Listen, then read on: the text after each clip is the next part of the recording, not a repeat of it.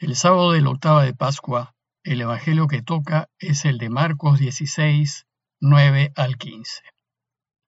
Jesús, resucitado al amanecer del primer día de la semana, se apareció primero a María Magdalena, de la que había echado siete demonios. Ella fue a anunciárselo a sus compañeros que estaban de duelo y llorando, y ellos, al oírle decir que estaba vivo y que lo había visto, no le creyeron. Después se apareció en figura de otro a dos de ellos que iban caminando a una finca. También ellos fueron a anunciarlo a los demás, pero no les creyeron. Por último, se apareció Jesús a los once cuando estaban a la mesa y les echó en cara su incredulidad y dureza de corazón, porque no habían creído a los que lo habían visto resucitado, y les dijo, Vayan al mundo entero y proclamen el Evangelio a toda la creación. El texto que termina esta octava de Pascua y con el cual cerramos la primera semana de celebraciones pascuales es la conclusión de todo el Evangelio de Marcos. Se trata de un resumen que hace Marcos de diversas apariciones, pero sucede que en el cuerpo del Evangelio de Marcos solo se nos reporta la aparición a María Magdalena y a las otras mujeres que estaban con ella junto al sepulcro. Nada más. Sin embargo, al final de su obra nos presenta este resumen que les acabo de leer. Bueno, pues, antes de comentarles este texto, deseo hacer una breve nota bíblica a fin de compartir con ustedes lo que piensan los especialistas, los exégetas, que sucedió al escribir los evangelios. Lo que sabemos con bastante certeza es que Jesús murió en el año 30 después de Cristo. Y Marcos, el evangelio más antiguo que tenemos, se estima que fue escrito en torno al año 65 o 70 después de Cristo. Es decir, al menos 35 años después de la muerte de Jesús. En los otros evangelios, la distancia es aún mayor. Por ejemplo, se estima que Mateo y Lucas se escribieron en torno al año 90 y que Juan se escribió en torno al año 100. Esto significa que cuando la primera iglesia empezó su vida activa, inmediatamente después de la resurrección de Jesús, no había evangelios, pues aún no se habían escrito. Y entonces cuando la iglesia se reunía a celebrar la Eucaristía, lo que hacía era compartir oralmente lo que los testigos recordaban de los hechos y dichos de Jesús. Pero a la vez buscaban en las escrituras judías es decir, en el Antiguo Testamento, textos que pudiesen iluminar lo sucedido con el Señor. Lo que había era pues un compartir oral que se apoyaba en la memoria de los testigos. Y los discípulos, que fueron testigos y que contaban lo sucedido, se convirtieron en fuentes de tradición. Pero como se podrán imaginar, la memoria no es precisa, y lo sucedido se transmitía con algunas diferencias y algunas distorsiones debido al problema del teléfono malogrado que sucede en toda transmisión oral.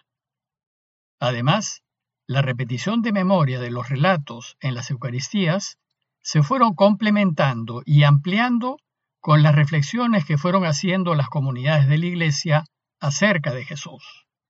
Y muchas de estas reflexiones posteriores van a pasar a formar parte de los futuros evangelios.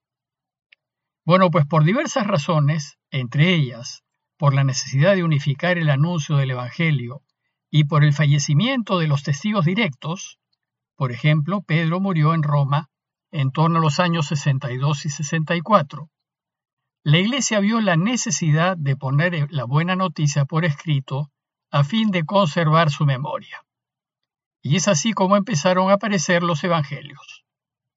Entonces, cuando los evangelistas decidieron escribir sus obras, lo que hicieron fue recopilar todas las tradiciones que pudieron encontrar acerca de los dichos y hechos de Jesús que circulaban entre las comunidades y que habían sido transmitidas oralmente, y después ordenarlas según sus esquemas catequéticos, siguiendo un orden cronológico. De forma que si bien son enseñanzas de Jesús, dan la impresión de ser biografías. Mateo y Lucas tuvieron a la mano el Evangelio de Marcos, que es anterior a ellos, y van a tomar de él información para sus propios evangelios. Por eso es que los tres evangelios se parecen bastante, aunque Mateo y Lucas también contaron con sus propias fuentes. Dicho esto, paso a comentarles el Evangelio de hoy a fin de que lo puedan meditar. Muchos especialistas opinan que este relato es un añadido posterior e incluso escrito por una mano distinta. Sin embargo, la Iglesia desde sus inicios ha considerado este relato como parte de Marcos y por tanto canónico. Este texto es, sin embargo, un bonito ejemplo de lo que hicieron los autores evangélicos. En este caso, el autor recogió diversos relatos de diversas apariciones de Jesús y decidió incluirlos en la obra a modo de conclusión. Si se fijan, el texto que les he leído no nos resume todas las apariciones, sino solo aquellas que llegaron a manos del autor y que seguramente en su comunidad se compartían. El texto pues empieza relatándonos la primera aparición de Jesús el día de su resurrección. Dice Marcos que Jesús, que había resucitado al amanecer del primer día de la semana, se apareció primero a María Magdalena, de la que había echado siete demonios. De la Magdalena, Marcos nos dice dos cosas. Primero, que ella había sido una gran pecadora, seguramente una persona muy enferma, porque como saben, los enfermos eran considerados pecadores. Y la manera de decirlo es contarnos que Jesús echó de ella siete demonios. Después, esta mujer se convirtió en una apasionada discípulo de Jesús. Y segundo, contarnos que María fue la primera a la que se le apareció el Señor. Y en esto coinciden los demás evangelistas. Esto es muy significativo, pues en la sociedad judía, y así como los niños, las mujeres no tenían valor alguno, solo valían los adultos hombres. San Ignacio de Loyola nos invita devotamente a considerar que seguramente Jesús se apareció primero a María su madre, y nos invita a imaginar y meditar en lo consolador que debió ser ese encuentro. Lo cierto es que Jesús se apareció primero a los que están al margen, a quienes no son considerados, y entre ellos a los que son descalificados por ser pecadores. Luego, Marcos nos cuenta cómo se encontraban los demás discípulos. Dice el texto que estaban de duelo y llorando profundamente tristes porque Jesús ya no estaba con ellos. Y también nos cuenta que la Magdalena fue a contarles que estaba vivo, pero que no le creyeron. Pues como dijimos, el testimonio de una mujer no tenía mucho valor. A continuación, Marcos nos cuenta que se apareció también con aspecto diferente a dos de ellos que iban caminando hacia el campo. Parece que aquí Marcos se refiere a los discípulos de Maús y que también ellos fueron a anunciarlo a los demás, pero que tampoco les creyeron. A diferencia de Lucas, aquí Marcos nos dice que la comunidad no creyó el testimonio de los de Maús. Lucas, sin embargo, nos dice que sí le creyeron. Es decir, según Marcos, la constante al inicio fue que nadie creyó a los testigos directos. Y es comprensible, pues para personas racionales como nosotros, es muy, muy difícil creer que tres días después de morir alguien pueda volver a la vida. Pero la incredulidad de los discípulos es vencida en la última aparición que nos narra. Dice, por último, se apareció Jesús a los once, pues ya no estaba Judas con ellos, y cuando estaban a la mesa les echó en cara su incredulidad y dureza de corazón por no haber creído a los que lo habían visto resucitado. El problema de creer en la resurrección es que es una apuesta riesgosa.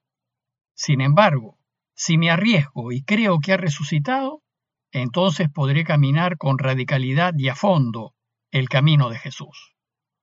Pero si no creo o dudo, mi seguimiento del Señor, si me animo a seguirlo, será mediocre, tibio, no comprometido, y mi cristianismo será solo superficial, de formas y de ritos vacíos. Y la última línea del Evangelio de hoy es el envío, que va a ser también una constante en los demás Evangelios. Dice el texto que Jesús les dijo, Vayan al mundo entero y proclamen el Evangelio a toda la creación. Proclamar el Evangelio significa vivir y dar testimonio con el ejemplo de nuestras vidas que seguimos su camino, convencidos de que su camino lleva a la vida. Y esto es lo que nos toca hacer a quienes creemos que vive. A modo de conclusión, los invito a preguntarnos y a reflexionar en los siguientes dos puntos. Primero, ¿por qué Jesús se aparece primero a quienes no tienen voz? ¿Por qué primero se aparece a la pecadora Magdalena? ¿Y por qué se aparece primero a Juan, el más jovencito de todos? ¿Por qué Dios tiene esa preferencia? ¿No será que nos está enseñando que preferir a quienes están al margen debería ser también nuestra preferencia? Y segundo, ¿cómo vivo mi ser cristiano? ¿Estoy absolutamente convencido de que Jesús ha vencido la muerte? ¿Lo demuestro en las decisiones que tomo, en las opciones que hago en mis relaciones con los demás y en la manera como vivo mi vida? Pidamos para que nuestra fe en que Jesús ha resucitado crezca cada vez más y así podamos seguir su camino cada vez con más radicalidad. Parroquia de Fátima, Miraflores, Lima.